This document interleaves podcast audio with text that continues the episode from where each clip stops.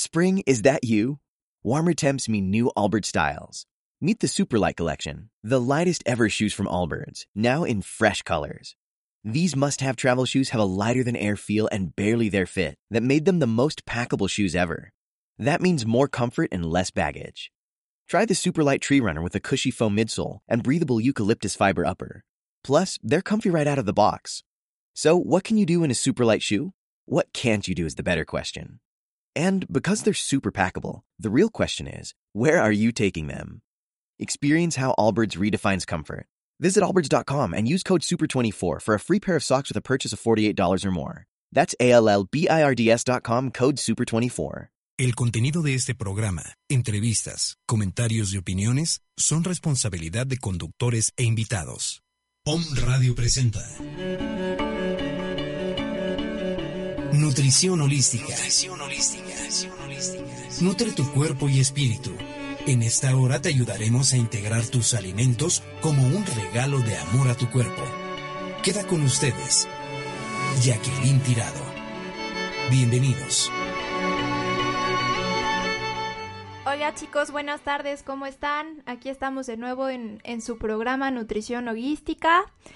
Muy contentos, ahora con, con Robert, pero también Caro en cabina. Un saludo fuerte, un abrazo fuerte y también un, un abrazo fuerte a todos ustedes que me regalan un ratito de su tiempo. El día de hoy vamos a repasar un poco del tema que hablamos de ocasión anterior. De ocasión anterior hablamos de la obesidad, del sobrepeso, pero tuvimos invitados de oro. Ahí al ratito les diré un poquito de información que no les dije la ocasión anterior por tanto plática. Pero bueno, les doy información de cada semanita, chicos. Recuerden que nos están escuchando por www.omradio.com.mx, que también nos pueden encontrar en redes sociales como Omradio MX. Si tienen alguna dudita, pues estamos a sus órdenes en el 222 249 4602 o también ya por WhatsApp en el 2222 06 61 20 si quieren escuchar algún programa grabado como el de la semana pasada que también bastante bueno donde hubo este pues compartimos mucho con, con personas que han vivido lo que es el control de peso lo pueden encontrar en evox.com y pues Vamos a dar inicio a este tema bastante concurrido. Yo creo que lo, esperaban desde el momento en el que una nutrióloga tomó el micrófono, una servidora. Hoy vamos a hablar, hablar de lo que es sobrepeso y obesidad. Hay mucha controversia alrededor de esto. Hay personas que le dan poco valor a la cuestión emocional y la verdad es que está bastante ligado lo que es la alimentación con el peso. También ya habíamos visto programitas en los que mencionábamos el aspecto social, el psicológico alrededor de la alimentación.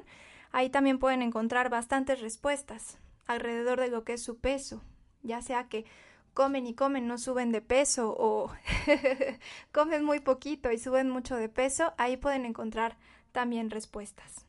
Pues bueno, para empezar con la definición, ¿qué es como tal el sobrepeso o la obesidad? La obesidad se caracteriza por una acumulación anormal y excesiva de grasa corporal. Esta es una definición dada por la Organización Mundial de la Salud y también por la norma oficial mexicana. En el caso de, de México, hay ciertas normas que nos definen los padecimientos para poder trabajar en ellos. Entonces es simplemente una acumulación anormal y excesiva de, de grasita en el tejido adiposo. Ambos padecimientos, tanto el sobrepeso como la obesidad, pues no vienen solos, se acompañan de alteraciones metabólicas, es decir, de la forma en la que se queman o se utilizan los nutrientes en el cuerpo, ese es el metabolismo, hay alteraciones en la forma en la que se están quemando estos nutrientes. Y tanto la obesidad como el sobrepeso pues incrementan el riesgo para desarrollar hipertensión arterial, diabetes mellitus, enfermedades cardiovasculares, cerebrovasculares. También en ocasiones anteriores ya hablamos un poquito de otros padecimientos y también su relación con, con las emociones. Eh, también hay un mayor riesgo de padecer algún tipo de neoplasia o cáncer en lo que es mama, endometrio, colon, próstata, entre otras cosas. En el 2014, por ejemplo, más de 1.900 millones de adultos de 18 o más años tenían sobrepeso, de los cuales más de 600 millones eran obesos. En general, en el 2014, alrededor del 13% de la población adulta mundial, un 11% en hombres y un 15% en mujeres eran obesos. En el 2014 estamos hablando de que el 39% de los adultos de 18 más años, un 38% de hombres y un 40% de las mujeres tenían sobrepeso. Entonces el anterior era obesidad, este es de sobrepeso. Y en general estamos hablando de una prevalencia mundial de la obesidad que se ha multiplicado hasta por dos veces de, de 1980 hasta el 2014. En la actualidad, pues, la obesidad es considerada en México como un problema de salud pública. Es por eso que hay tantos medios de comunicación que están hablando al mismo tiempo sobre el peso, tanta promoción, incluso pues tantos productos. Anteriormente yo creo que íbamos al súper y no encontrábamos tantos productos hay tanta persona este pues preocupada por el peso. Y pues también viene un bombardeo por, por parte de los medios de comunicación porque es un problema de salud pública, ¿verdad? También nos sale caro mantener a, este tipo de, de padecimientos. Es por eso que en los medios de comunicación pues empiezan a, lanzar tanta información para atacar la obesidad, el sobrepeso, porque les sale bastante caro. No tanto, bueno, sería bueno pensar que se preocupan por nosotros, podemos pensarlo de forma romántica y bonita. Estudios recientes también demuestran que la incidencia y prevalencia del sobrepeso y la obesidad han aumentado de manera progresiva durante los últimos seis decenios y de modo alarmante en los últimos 20 años hasta alcanzar cifras ya de un 10-20% en infancia también y un 30 40% en adolescencia y aquí en México hasta en un 60 o 70% en sobrepeso y obesidad en México. Pero, ¿cómo podemos realizar un diagnóstico realmente? ¿Cómo puedo saber si yo tengo sobrepeso o tengo obesidad? Existe el índice de masa corporal que es el más conocido, ah, pues en el caso de México es el que más se difunde, el que más se usa en servicios de salud, que simplemente es el peso dividido entre la estatura en metros al cuadrado. Si yo hago esta, esta operación, mi peso en kilogramos lo divido entre mi estatura en metros al cuadrado, me va a dar un índice y este lo utilizan para determinar si me da un rango de superior a 25, entonces se considera que estoy en sobrepeso. Si es un índice superior a 30, entonces se considera que estoy en obesidad. Pero bueno, realmente este indicador es útil para poblaciones. Si yo como nutrióloga me toca diagnosticar a toda una comunidad y no tengo como los medios suficientes para sacar un porcentaje de grasa o, o hacer un estudio más detenido, pues lo más fácil es tomar estatura y peso y saco un índice en general para saber cómo está la población. Pero para un diagnóstico personal, imagínense que ustedes tienen un sobrepeso de músculo o quizás tienen un sobrepeso de agua porque fueron a la playa y retuvieron líquidos y entonces pesan más, ese índice de masa corporal pues va a salir alterado. Yo voy a salir con sobrepeso o con obesidad, pero no es realmente un aumento en la cantidad de grasa corporal, como nos dice estrictamente la definición, es un exceso de agua o es un exceso de músculo. Y eso no significa que yo tenga obesidad o sobrepeso. Le presté un poquito de más atención, la verdad, a este índice porque me pasó algo un poquito chistoso. una vez que fui a mi centro de salud, una de las enfermeras me dijo, señorita, es que está en sobrepeso. Y pues la verdad, hasta mi mamá se rió, que era la que me iba acompañando. Dijo, ¿cómo va a estar en sobrepeso si ella es delgada? El peso no tiene que ser igual a lo que yo mido. Y también, si yo tengo pues un aumento de masa muscular, obviamente voy a pesar más. Entonces, también presten atención a la estructura de su cuerpo. Si ustedes son de huesos más anchos, comparen por ejemplo el ancho de su muñeca entre ustedes. Por decir, entre una pareja hombre-mujer puede ser que la estructura del esqueleto de, tu pareja sea más ancha y él pese más aunque tenga la misma estatura que tú. Pero hay que considerar también qué tan anchos son tus huesos, qué tanta masa muscular tienes, si no estás hinchada o hinchado, no nada más centrarme en tengo que pesar a fuerza lo que mido, porque hay personas que en el momento en el que les hacemos un análisis y nos damos cuenta que mide unos 70, pero tiene 70 kilogramos de músculo, ¿ustedes creen que debe pesar 70 kilos? ¿Y los huesos y el agua y la grasa? ¿A dónde quedan? Les pongo un ejemplo. Si yo 24 horas al día estoy despierto, vivo, funcionando, y solamente hago, hagan la parte más estricta, digamos la historia más bella, que hicieran a cinco comidas al día. De esas 24 horas estoy comiendo 5 horas. Hagan más o menos la cuenta. Y las otras 19 horas, ¿de dónde vive mi cuerpo? De la reserva de grasa corporal, tampoco es la mala del cuento. Nuestra grasita nos permite estar vivos mientras no estamos comiendo. Entonces, mientras yo duermo, estoy descansando, no estoy consciente, pero mi cuerpo sigue funcionando, está regenerando células, está creciendo mi cabello, sigue funcionando, sigue trabajando.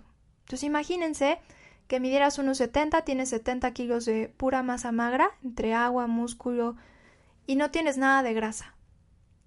No podrías funcionar, simplemente te mueres porque no hay suficiente energía de reserva para que yo pueda funcionar las otras 19 horas.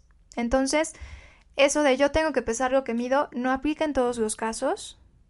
No aplica en todos los casos. A veces les, saco su estudio corporal y me dicen, bueno, ¿puedo tener en grasa visceral, lo que es la zona del vientre, cero kilos? No se puede. Porque tu grasa, acuérdense que es la protección térmica. Entonces, tus órganos, ¿cómo vivirían? No tendrían ningún, ningún colchoncito contra golpes. Eh, la grasa también tiene esa función es, una protección contra impactos, es una protección térmica. También nos, ayuda a mantenernos vivos mientras no comemos. Entonces, más bien podemos centrarnos en lo que es el porcentaje de grasa corporal. Hay personas que incluso están bajas de peso, pero tienen un porcentaje de grasa arriba del 35%. ¿Y esto cómo es posible?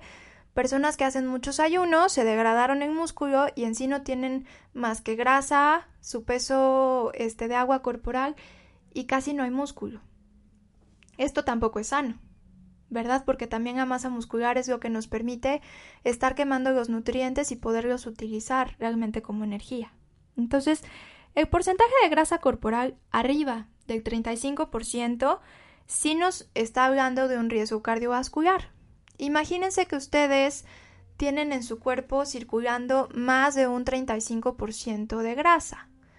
Hagan de cuenta que es el efecto como si yo tuviera una manguerita y la tapo y sale con más presión. Si tengo más grasa en mi cuerpo, pues mi presión arterial sube. Obviamente hay mayor riesgo de que yo forme un trombo. Mi cuerpo, cuando hay demasiada grasa, empieza a liberar un poquito de más plaquetas y células de defensa, porque siente que algo, algo está mal ahí. Y a veces estas plaquetas o estas células de defensa de mi sistema inmunológico se quedan adheridas a la grasa y forman un trombo, una bolita de grasa y de células de defensa, y esto es lo que se me puede ir a otra parte de mi cuerpo y entonces sí me puede dar un infarto. Digo, en casos muy graves. Tampoco se trata de que entremos en, en histeria. Si tienen eh, el caso de tener triglicéridos, colesterol alto, recuerden que también ya ya grabamos un programa en donde hablamos de esto, también lo pueden encontrar en evox.com. Pero bueno, en el caso de hombres y mujeres, ¿cuál es el porcentaje de grasa ideal? Esto va también determinado en razón a la edad. Si yo tengo de 18 a 30 años, mi porcentaje de grasa en el caso de hombres debe ir de un 12 a un 20%. El mínimo en hombres es un 9%, pero esto ya aplica para un maratonista o un deportista que realmente necesita tener una figura ligera para el caso de ese deporte. En el caso de mujeres debemos tener entre un 20 y un 26% de los 6 a los de los, perdón, de los 0 años hasta los 30 años. Y esto también depende del tipo de estructura que yo tengo. Hay mujeres que tienen una una mayor producción hormonal y necesitan mayor cantidad de grasa corporal. También, en el momento en el que ustedes vayan a decidir qué peso quieren, pónganse a analizar, ¿realmente yo he alcanzado ese peso en algún momento de mi vida? Porque si quiero empezar 40 kilos, pero nunca en su vida han pesado eso, aunque esté dentro del rango del 26%, no podemos llegar a ese porcentaje. Y bueno, ya hablando de, de los 30 años a los 40 años, podemos tener hasta un 28% de grasa. De los 50 en adelante, incluso hasta los 100 años, podemos tener un 33% de grasa, que está por debajo de este 35% de grasa. ¿Cómo puedo determinar mi porcentaje de grasa? Hay, hay este, en ocasiones maquinitas que tienen pues unos electrodos que pasan corriente por nuestro cuerpo y nos determinan lo que es grasa, músculo, agua. En el caso de nutriólogas, pues pueden visitar a una nutrióloga y a través de la toma de, de, unos pliegues les pueden determinar su porcentaje de grasa o en estas maquinitas también pueden checar qué tanto porcentaje de grasa tienen. ¿Sí? Y bueno, ¿qué causa la obesidad? ¿Qué causa el sobrepeso? La causa fundamental del sobrepeso y la obesidad es un desequilibrio energético entre las calorías gastadas y las consumidas. El cuerpo es como un coche. Si yo le lleno el tanque al coche y le doy solo una vuelta a la cuadra, el resto de energía se va a quedar acumulada en el tanque, ¿verdad? Pero si yo por el contrario le pongo poca gasolina y muevo demasiado este coche, una, una parte va a ser tomada de la reserva de gasolina. Lo mismo pasa con nosotros. Igual en nuestro cuerpo, si yo tengo poca actividad y consumo muchas calorías, el excedente de grasa y de carbohidratos se va a volver grasa en mi cuerpo. Y voy a subir de peso porque ese excedente de calorías, pues mi cuerpo lo transforma en grasa y lo almacena. Pero si consumo menos calorías de lo que requiere mi cuerpo, solo un poco menos de dejar de comer completamente, ese tanto menos que no le aporto por vía oral, lo va a tomar de mi reserva de energía lo que va a tomar de mi grasa entonces se va a reflejar en una baja de peso. Pero ojo, de igual forma que en un cochecito si yo no le pongo agua, no le pongo aceite, no le pongo gasolina, pues se descompone. El cuerpo es lo mismo.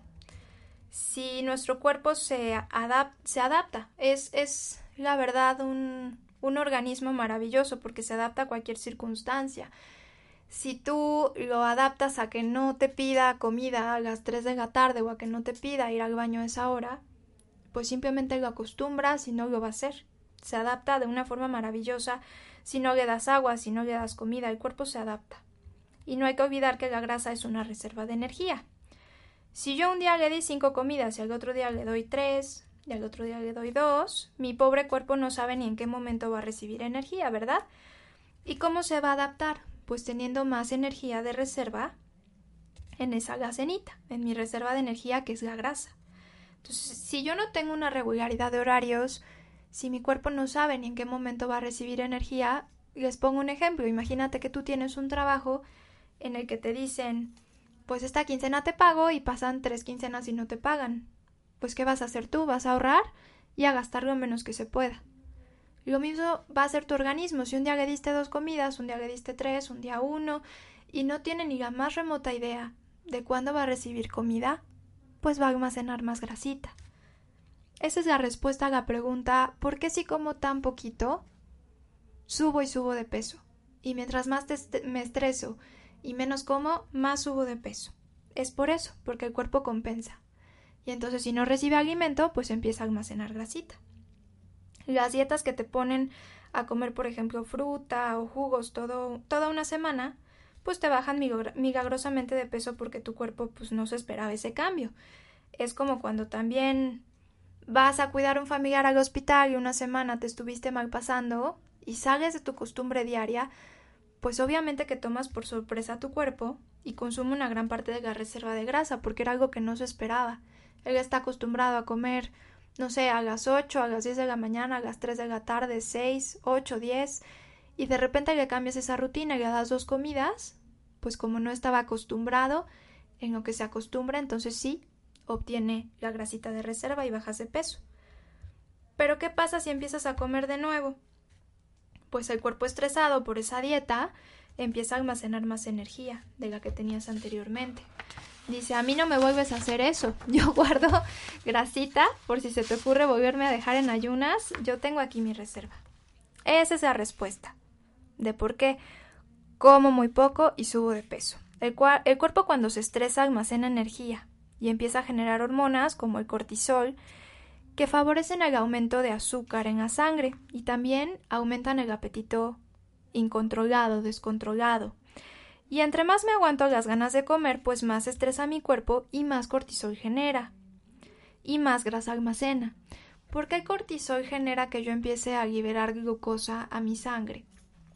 Ya en ocasiones anteriores les había dicho que el cerebro únicamente vive de glucosa. Entonces, pues lo primero que va a proteger el cuerpo es al cerebro, porque es el que controla todo. deja de funcionar el cerebro y todo lo demás colapsa. Entonces, ante una situación de estrés, yo voy a tener esos golpes de glucosa, ¿sí? Y por el contrario, también tengo una hormona que se llama insulina que controla el nivel de glucosa y ¿qué va a hacer? La va a convertir en grasa. Y entonces es un ciclo y un círculo vicioso de me estreso, dejo de comer y en el momento que como, como mucho porque ya liberé cortisol. Y el cortisol me aumenta el apetito. Y al mismo tiempo la insulina baja mi azúcar en sangre y entonces me siento cansada porque no tengo energía. Y es un círculo vicioso porque sigo teniendo muchas ganas de comer y cada vez tengo más y más ansiedad de comer. Pero es por forzar, por forzar a su cuerpo. Si tú ya probaste de todo y no bajas de peso, pues ¿por qué no pruebas comer en vez de dejar de comer? Tener una regularidad de, horarios, consentir a tu cuerpo, hablarle bonito. Come cinco veces al día, lo que tú quieras. Si no quieres combinar, si no quieres meter proteína, carbohidrato, si no quieres meter fibra, no, no importa con qué quieras empezar, pero lo que yo te recomiendo es que empieces por regular tus horarios. Ponte una meta a la vez, no quieras hacer todo al mismo tiempo porque de igual forma te vas a estresar y vas a liberar más cortisol y te va a dar más hambre y más ansiedad y vas a seguir almacenando grasa. No le generes más estrés a tu cuerpo. Si tú sientes que lo que puedes hacer ahorita estás acostumbrada a hacer dos comidas y tu meta, la que puedes alcanzar esta semana es, en vez de darle dos comidas, darle tres, empieza por ahí. Mejor pasos cortos que sean firmes a que intentes hacer todo al mismo tiempo y al final tu cuerpo se estrese y termines con más ansiedad. ¿Sale? Es cierto que también, pues bueno, en el mundo se ha producido un aumento en la ingesta de alimentos hipercalóricos, y los alimentos nos aportan ya muchas calorías en porciones pequeñas. Hay muchos alimentos ricos en grasa, en sal, en azúcares, pobres en vitaminas y en minerales. Hay un descenso en la actividad física, como resultado pues de la naturaleza cada vez más sedentaria, de muchas formas de trabajo, de los nuevos modos de desplazamiento y de una creciente urbanización. Pero también existe un aumento en el nivel de estrés en la vida diaria en la presión hacia el peso.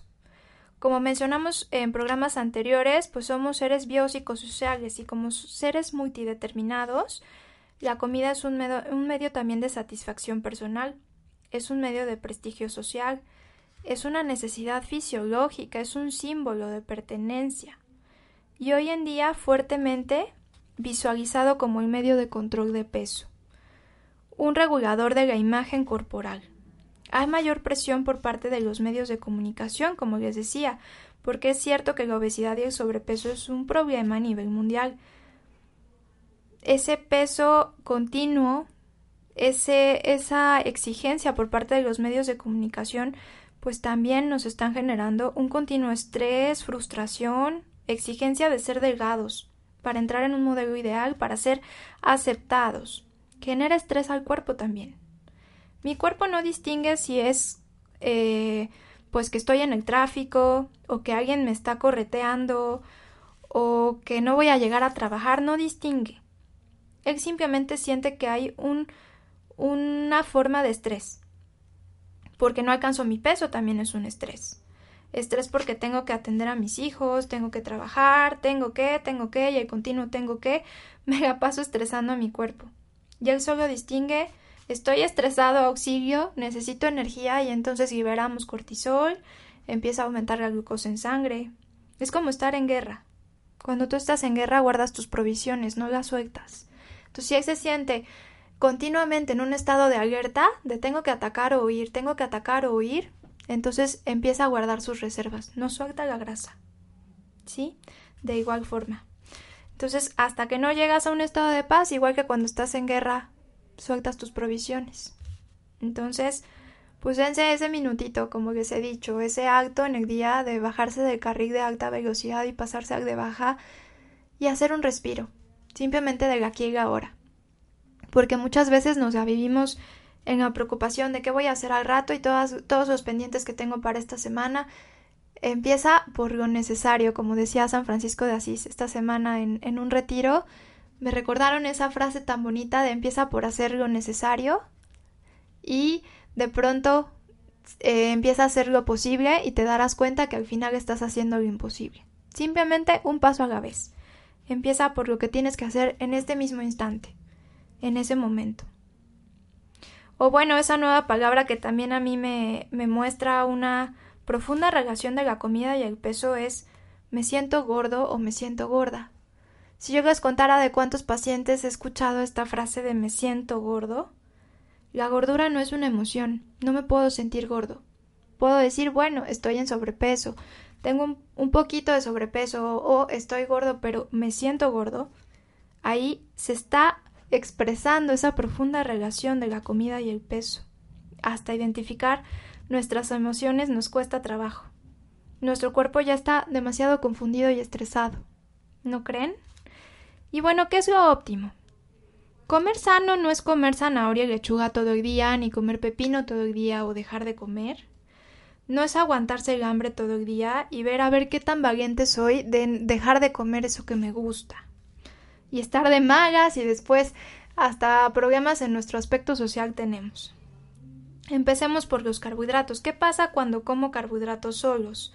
Lo que es trigo, centeno, cebada, arroz, maíz, harinas, almidones, cosas dulces, incluyendo lo que es la fruta. Al tener una digestión muy rápida de estos nutrientes, ya lo habíamos mencionado en el aspecto físico de la nutrición, por si quieren checarlo también más a detalle, estos alimentos tienen una digestión muy rápida, es decir, pasan por el tracto digestivo en solo 5 minutos máximo una hora. Y esto significa que también tienen un paso abrupto y rápido a lo que es el torrente sanguíneo van a entrar en forma de glucosa, en forma de azúcar. Y entonces como hay una entrada rápida a la sangre en forma de azúcar, en forma de energía lista para, para ser utilizada, el cuerpo en ocasiones no puede hacer uso de toda esta energía de una sola vez. Si comes carbohidratos solos, pues se va a llevar el azúcar en tu sangre, hay una bomba de energía que no puede ser manejada por tu organismo y entonces para que empiece a circular en la sangre no puede circular todo de una sola vez. Si el cuerpo permitiera que el nivel de azúcar se siguiera elevando sin control, pues entonces tú serías una persona con diabetes. Por lo que para regular el azúcar tenemos una hormona que se llama insulina. Y esta activa es como tal una hormona activadora del almacenamiento de grasa. Entonces lo que va a hacer es transformar todo este azúcar en grasa. ¿sí? Es decir, la, transforma en reserva de energía, la transforma en grasa, la guarda. Si comimos mucho azúcar, el lugar más cercano para almacenarla es en la zona abdominal, porque es el lugar más cercano a su intestino. Y acuérdense que por el intestino pues entran los nutrientes a su cuerpo, por ahí por la secundaria. en educación básica cuando nos hablaron del sistema digestivo maravilloso nos dijeron que es la puerta de entrada de nuestros nutrientes hacia el torrente sanguíneo. Es como si hubiera una primera aduana. Primero pasan por el tracto digestivo y después entran al torrente sanguíneo en forma de azúcar, en el caso de los carbohidratos. Pero cuando es demasiado lo que está entrando necesita un control y entonces tenemos esa hormona que es la que activa el almacenamiento de energía, que en este caso pues es la insulina. Y entramos al ciclo. Comes azúcar sola, entra de golpe, se activa la insulina, la vuelves grasa, baja el nivel de azúcar de forma abrupta y necesitas más azúcar. Te pide más azúcar y esos aumentos y bajas constantes de azúcar pues estresan también a tu cuerpo. Entonces, ¿qué debemos de hacer? De comer, ¿Debemos de dejar de comer carbohidratos? Pues no, simplemente es combinar los carbohidratos. Lo que les digo, cereales, trigo, centeno, cebada, arroz, maíz, almidones, cosas dulces, incluyendo la fruta, con una cantidad adecuada de proteínas. ¿Cuáles son proteínas? Bistec de res, pollo, jamón, requesón, este queso cottage, pescado, claras de huevo, nopal, pepino, lechuga, todas las verduras son proteína. Entonces, si yo me como al mismo tiempo ese carbohidrato junto con la proteína, ya no va a ser una bomba de energía.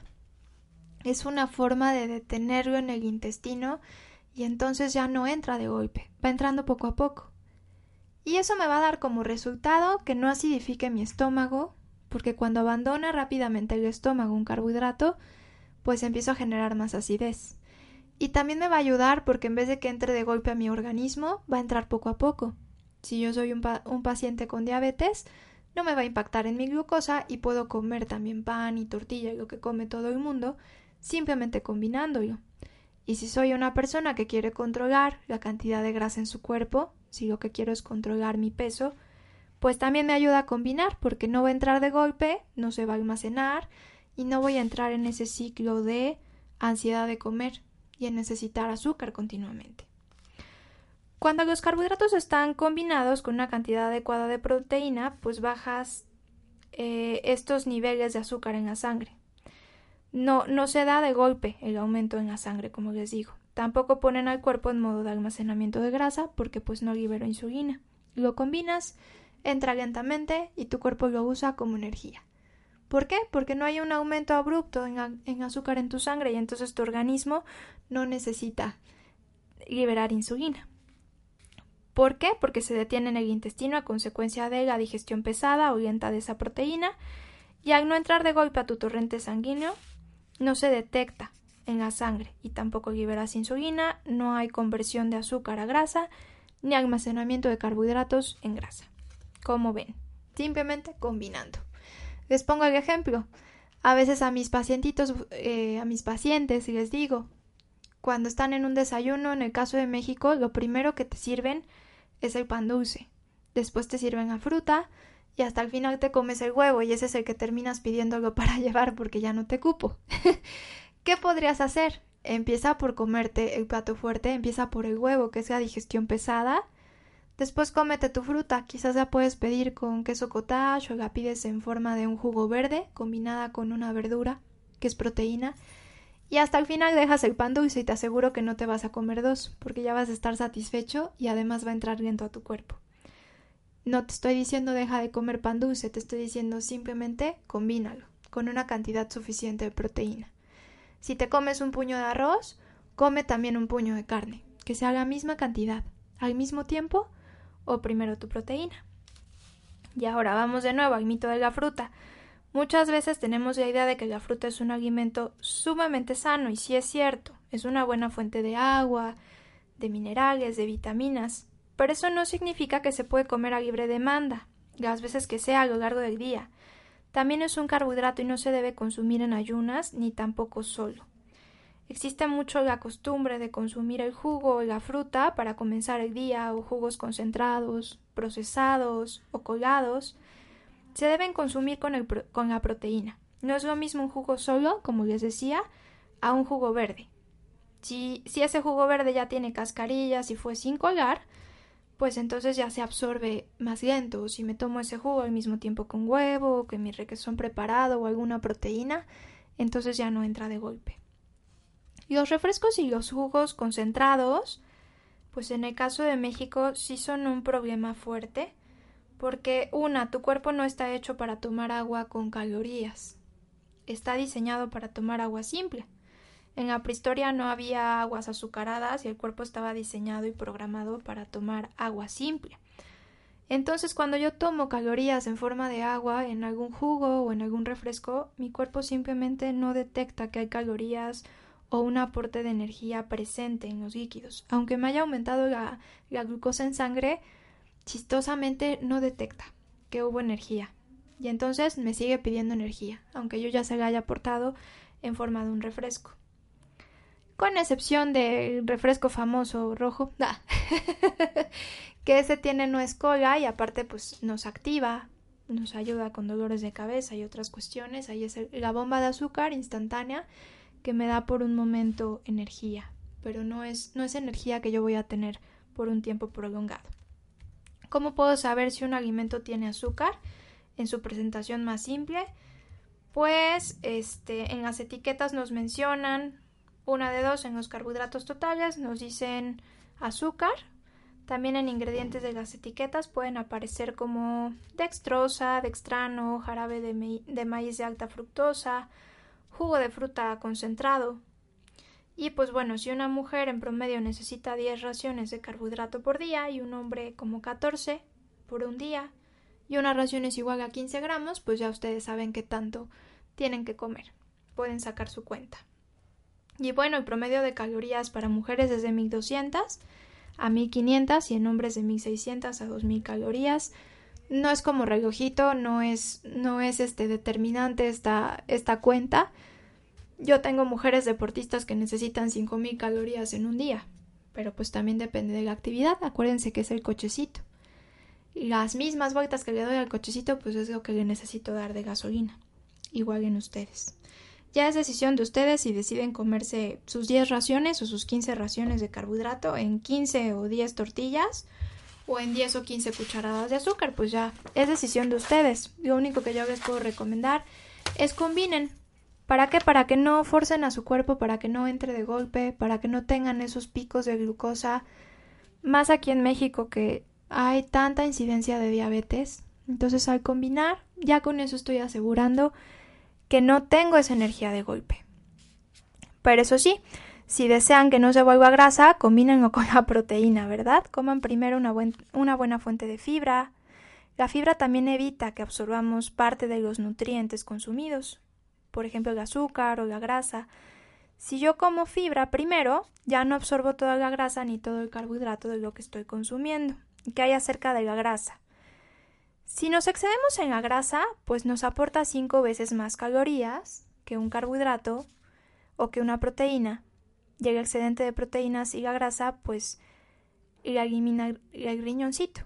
En el caso de, perdón, de la proteína, si yo me excedo en proteínas, mi cuerpo las va a excretar por el riñón. Pero en el caso de los carbohidratos, ahí sí se almacena. Si me excedo en carbohidratos o en grasa, pues el excedente lo va a almacenar en forma de grasa mi cuerpo qué cantidad es la recomendable de grasa.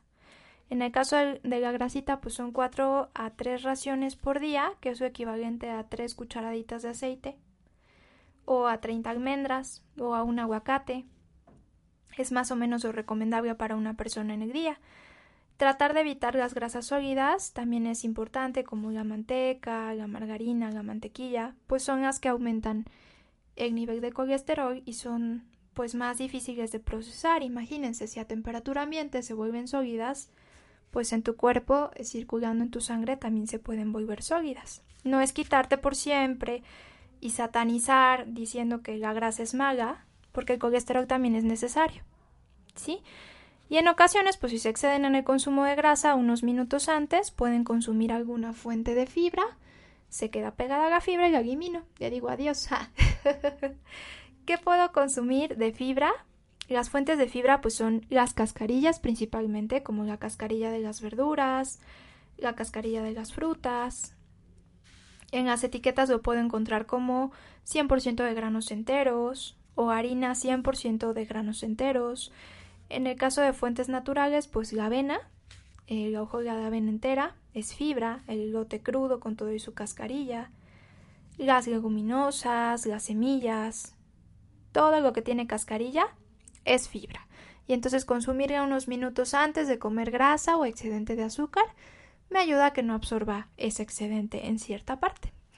Ahora, ojo, si tienen colitis o gastritis, recuerden que las verduras tienen que ir cocidas o se recomienda la avenita remojada o la chía o el psyllium plántago. ¿Para qué? Para no lastimar la mucosa. Porque si, si yo le meto fibra de la, de la pues más dura, de la fibra que me raspa, como la del salvado, la guinaza, pues voy a raspar mi colon y voy a provocar que se inflame más. Si quieren tener pues más información a fondo acerca de lo que es la grasa o acerca de lo que es la fibra, también ya hay programas grabados en evox.com. Y en el caso de personas que comen todo el día y no suben de peso, pues una razón es el metabolismo acelerado. Hay personas que sí tienen un metabolismo más más acelerado. Les voy a poner un ejemplo. Hay personas que toman alcohol y a los cinco minutos ya se sienten felices con una copa. y hay otras que toman y toman y toman y toman y no se les sube el alcohol, no les provoca ningún efecto. Esto es porque tenemos diferentes enzimas, que son pequeñas proteínas que nos ayudan a degradar los alimentos. Entonces, si tú tienes muchas enzimas para metabolizar el alcohol, para desdoblarlo, eliminarlo, pues puedes estar toma y toma y no te va a pasar nada. Pero si tú tienes muy poquitas, pues luego luego te vas a intoxicar, se va a elevar el nivel de alcohol en tu sangre. Lo mismo pasa en el caso de los nutrientes. Hay organismos que tienen la tiroides funciona muy acelerada o hay muchas enzimas para metabolizar carbohidratos, grasas, y entonces pues comen y comen y no suben de peso. Y otra, pues es porque le están suministrando energía constantemente a su cuerpo. Si yo como no cinco veces al día, sino ocho, y lo hago combinando mi carbohidrato y mi proteína, ¿qué va a pasar? Pues como yo ya estoy suministrando toda la energía vía oral a mi cuerpo, pues ya no necesita tener tanto de reserva de energía, aunque no lo crean. Como les decía hace rato, si ya intentaron bajar de peso dejando de comer, intenten comer más veces al día. Quizás, yo sé, en la primera semana pues van a tener que, que plantear esos horarios. Sí se van a tener que forzar a comer, aunque sea algo chiquitito, cada tres o cuatro horas. Pero les aseguro que a las dos semanas de que ustedes ya tengan una regularidad, ya no van a necesitar relojito ni forzar a su cuerpo. Ya les va a pedir que coman algo porque hasta de maga se van a poner. ¿A poco no? Y pues bueno, sí, una cosa es, recuerden, la predisposición genética, tampoco se trata de que, de que agredan a su cuerpo. Hay personas que tienen una mayor masa muscular, hay pacientes que que llegan y les digo, está súper fuerte, haces ejercicio y me dicen, no, la verdad es que no realizo actividad física, pero por herencia tienen mayor masa muscular y de igual forma. El músculo, pues es la única parte de nuestro cuerpo que quema la grasa. Entonces, si yo tengo mucho músculo, pues también metabolizo todo muy rápido y no pasa nada, coma lo que coma, ¿verdad? Y pues bueno chicos, les voy a dar recomendaciones generales en base a, lo que hemos hablado de sobrepeso y obesidad. Una pues es empezar a comer sus cinco veces por día o procurar pues no dejar ayunos prolongados de más de tres o cuatro horas. De verdad es tan sencillo como aunque sea una almendra, aunque no, no se tomen el yogurt completo, no se hagan un sándwich, no sea algo tan complicado, Simplemente con comerse una almendra, con comerse este un poquito de gelatina, cómprense una barrita, aunque no la combinen, empiecen primero por los horarios. Traten de empezar a combinar el carbohidrato con la proteína. ¿Sí? No aguantar las ganas de comer. Acuérdense que si su cuerpo siente o piensa que lo están matando de hambre, va a empezar a liberar cortisol y entramos en ese ciclo que les mencionaba.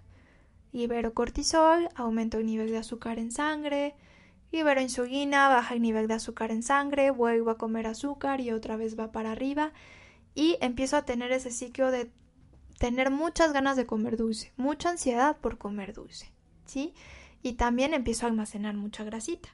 El estrés también va a hacer que yo active mi almacenamiento de grasa. Recuerden que les dije que es como estar en guerra.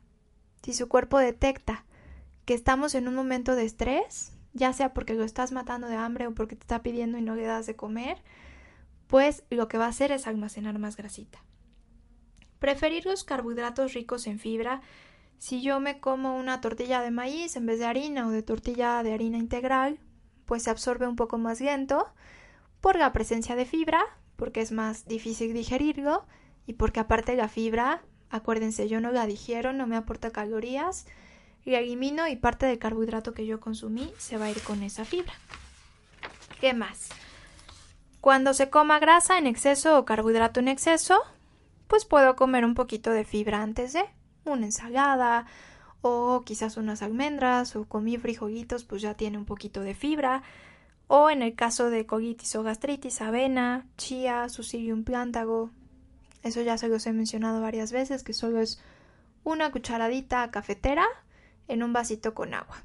Si yo no le pongo suficiente agua, les va a pasar como cuando hicieron agüita de frutas y el bagazo se queda pegado en el, en el vaso. Para poderlo enjuagar, para que pueda fluir la fibra, debe de haber agua. Si no, se van a provocar un estreñimiento bien padre. Cuidar las porciones de azúcar simple. Acuérdense. Eh, si yo como mucho azúcar simple, pues eleva mi nivel de, de azúcar en sangre, entra de golpe. Si van a comer caramelos o chocolates, pues metan su fibra antes de o metan su proteína. ¿Qué alimento tiene fibra y aparte proteína? Pues las verduras.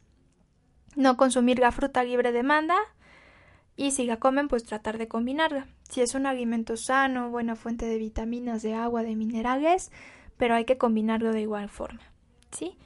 El consumir cosas calientitas también nos ayuda porque hace que nuestro intestino se mueva de forma más fácil, más rápida, y eso también activa nuestro metabolismo. Eh, si no quieres consumir azúcar, pero se te antoja el sabor dulce, pues puedes endulzar con un endulzante artificial que no tenga calorías. Provecho, Roberta. ya ven, ya está estimulando mi cerebro para que me dé hambre. y al rato van a decir que el nutriólogo es la que estresa su cuerpo porque no le da de comer. No es cierto. Cuando no tengan, por ejemplo, tiempo de comer, se pueden hacer un agua. A mí me gusta mucho el agua de berenjena con limón. Muevo la berenjena tal cual, con cáscara y todo. Le pongo limoncito y le endulzo. Y esa me la voy tomando a lo largo del día. Cuando tengo pacientes seguidos, por ejemplo, y no tengo tiempo de comer, pues de repente le doy un traguito a mi agua y ya no estoy en ayunas completamente. ¿Sí?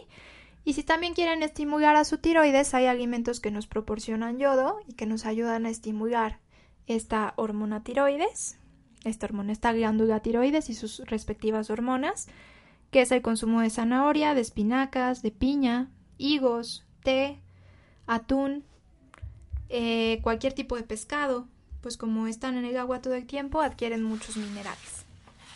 Y pues recuerden chicos que este programa es nutrición holística. Como siempre me gusta compartirles algún fragmento de un, diccionario de enfermedades emocionales y del libro de Luisa Hay, que es Tú puedes sanar tu vida. Me gusta compartirles la parte emocional de los padecimientos que, que menciono. Y bueno, en el diccionario de enfermedades dice He podido observar que a una persona obesa le resulta muy difícil observarse realmente, debido a su enorme sensibilidad. ¿Puedes observar bien cada una de las partes de tu cuerpo en el espejo? La capacidad de observar a tu cuerpo físico tiene que ver con tu capacidad para observar más allá de lo físico, es decir, para observar dentro de ti, a fin de descubrir la causa oculta de su exceso de peso. Esta es la razón por la que quizás te cueste trabajo escuchar esta descripción. Si es así, pues trata de buscar el programa en iVoox y repetir la información y escucharla varias veces. El haber sentido, el haberse sentido humillada en tu infancia o humillado te lleva a quererte proteger y a decidir que no te volverá a ocurrir. Por esta decisión, quieres ser a toda costa una buena persona y para ello te echas demasiado peso a tu espalda ha llegado el momento de que aceptes recibir, sin creer que tomas algo que no es tuyo, y que deberás y que deberás devolverlo después. Te sugiero que al final de cada día hagas un análisis retrospectivo y observes cada incidente que pueda tener relación con la vergüenza y humillación. Después te preguntes si realmente esto hace que te sientas avergonzado o verifica si realmente es algo que necesitas sentir vergüenza.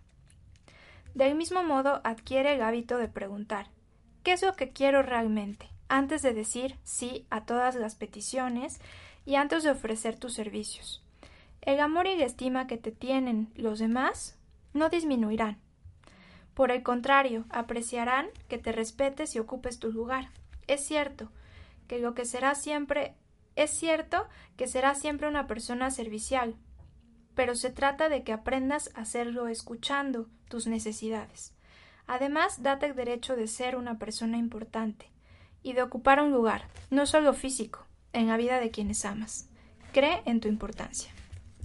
El exceso de grasa que mi cuerpo almacena entre mi ser interior y el medio externo me indica que inconscientemente busco, quiero aislarme o bien en mi comunicación con el exterior, o incluso que existe una emoción o un sentimiento preso, aislado, en mi interior, y que ya no quiero ver.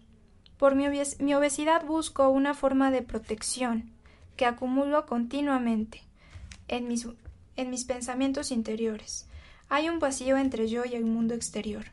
Así escondo mi inseguridad, al estar expuesto, al ser vulnerable y así quiero evitar estar herido, o bien por observaciones críticas o bien por situaciones en las cuales estaría incómodo, en particular frente a mi sexualidad. Así puedo interpretar mi exceso de peso como siendo el hecho de que lo que quiero, de que lo quiero poseer todo. Mantengo emociones como el egoísmo, sentimientos que no quiero soltar. Esto puede ser un desequilibrio, una rebelión frente al entorno, una reacción a gestos, situaciones que ya no quiero ver o de las cuales ya no quiero acordarme.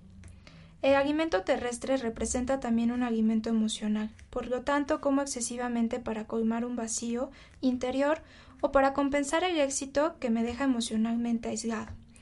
Puedo vivir una gran inseguridad tanto a nivel afectivo como material e inconscientemente necesito almacenar para evitar, para evitar cualquier penuria o carencia que podría ocurrir en este momento.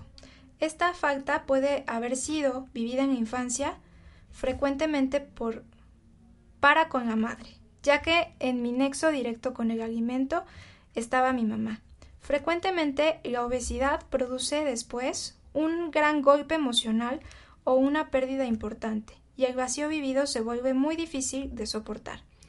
Vivo un gran sentimiento de abandono, un vacío interior, Frecuentemente me siento culpable de la marcha o de la pérdida de, un ser querido. Busco un objetivo en mi vida, busco realizar algo bien. Tengo dificultad de tomar mi lugar con mis palabras y mis gestos. Lo hago pues tomando más sitios con mi cuerpo.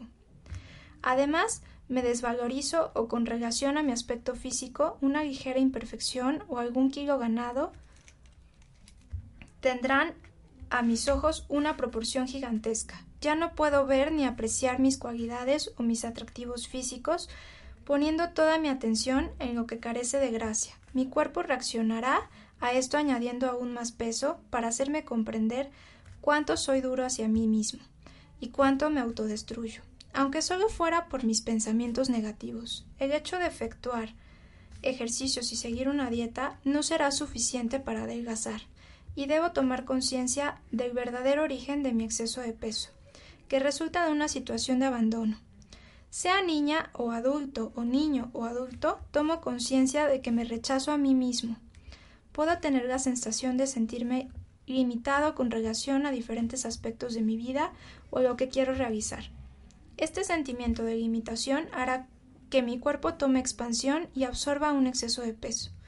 También si soy una persona que acumula pensamientos, emociones o cosas, mi cuerpo acumulará también bajo la forma de grasa o de peso. Aprendo a expresar mis emociones, a reconocer mi valor y todas mis posibilidades. Sé ahora que cualquier vacío que parece vivir en mi vida puede llenarse de amor y de sentimientos positivos hacia mí, con aceptación hacia mí mismo y de los demás, con el amor que me rodea, me libero pues de esta pena y de esta necesidad de protección. Acuérdense que su, grasa corporal también es protección, es aislante térmico. Entonces hay mucha teoría acerca de que si yo necesito sentirme protegido, empiezo a almacenar grasa, o que si estoy cargando mi espalda con problemas míos y de tantas personas, mi cuerpo se, se engruesa para poder soportar todo este peso. En el caso de Luisa Hay, habla de una sensibilidad exagerada. Suele representar el temor e indica necesidad de protección. Tal vez el temor oculta rabia y resistencia a perdonar. Y ella nos propone como decreto el amor divino me protege, siempre. Estoy a salvo, estoy dispuesto a creer y a responsabilizarme de mi vida. Perdono a todos y ahora creo mi propia vida de la manera que deseo. Pues con esto cerramos chicos, espero que les haya gustado el programa. Como nutrióloga, pues traté de hacerles un resumen de los puntos más importantes que vamos abordando en las diferentes consultas. Ahonden, no solo chequen la relación de su peso y de la comida, también vean la cuestión emocional, por qué se quieren proteger, qué está sucediendo en ustedes. Y ámense, cada día ámense un poquito más. Si también necesitan de mis servicios en alguna ocasión, pues les paso mi número que es 2221 75 31 70. También tengo este, consultas por Skype. Estoy como Jacqueline.tirado número 3, Jacqueline.tirado 3. Me pueden encontrar también en Facebook como Jackie Tirado. Y pues esperemos que también nos encuentre por aquí la próxima semana en este su programa Nutrición Holística.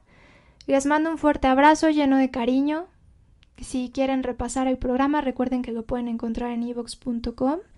Por si quieren checar a fondo la información y cualquier cosa, pues estoy a sus órdenes, chicos. Que tengan una excelente tarde. Bonito día.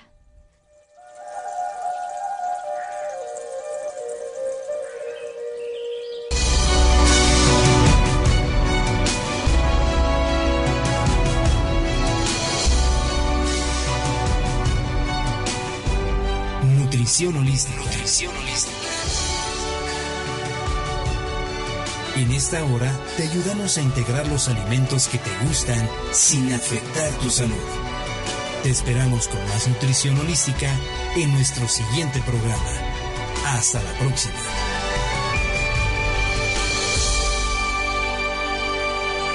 Esta fue una producción de Home Radio.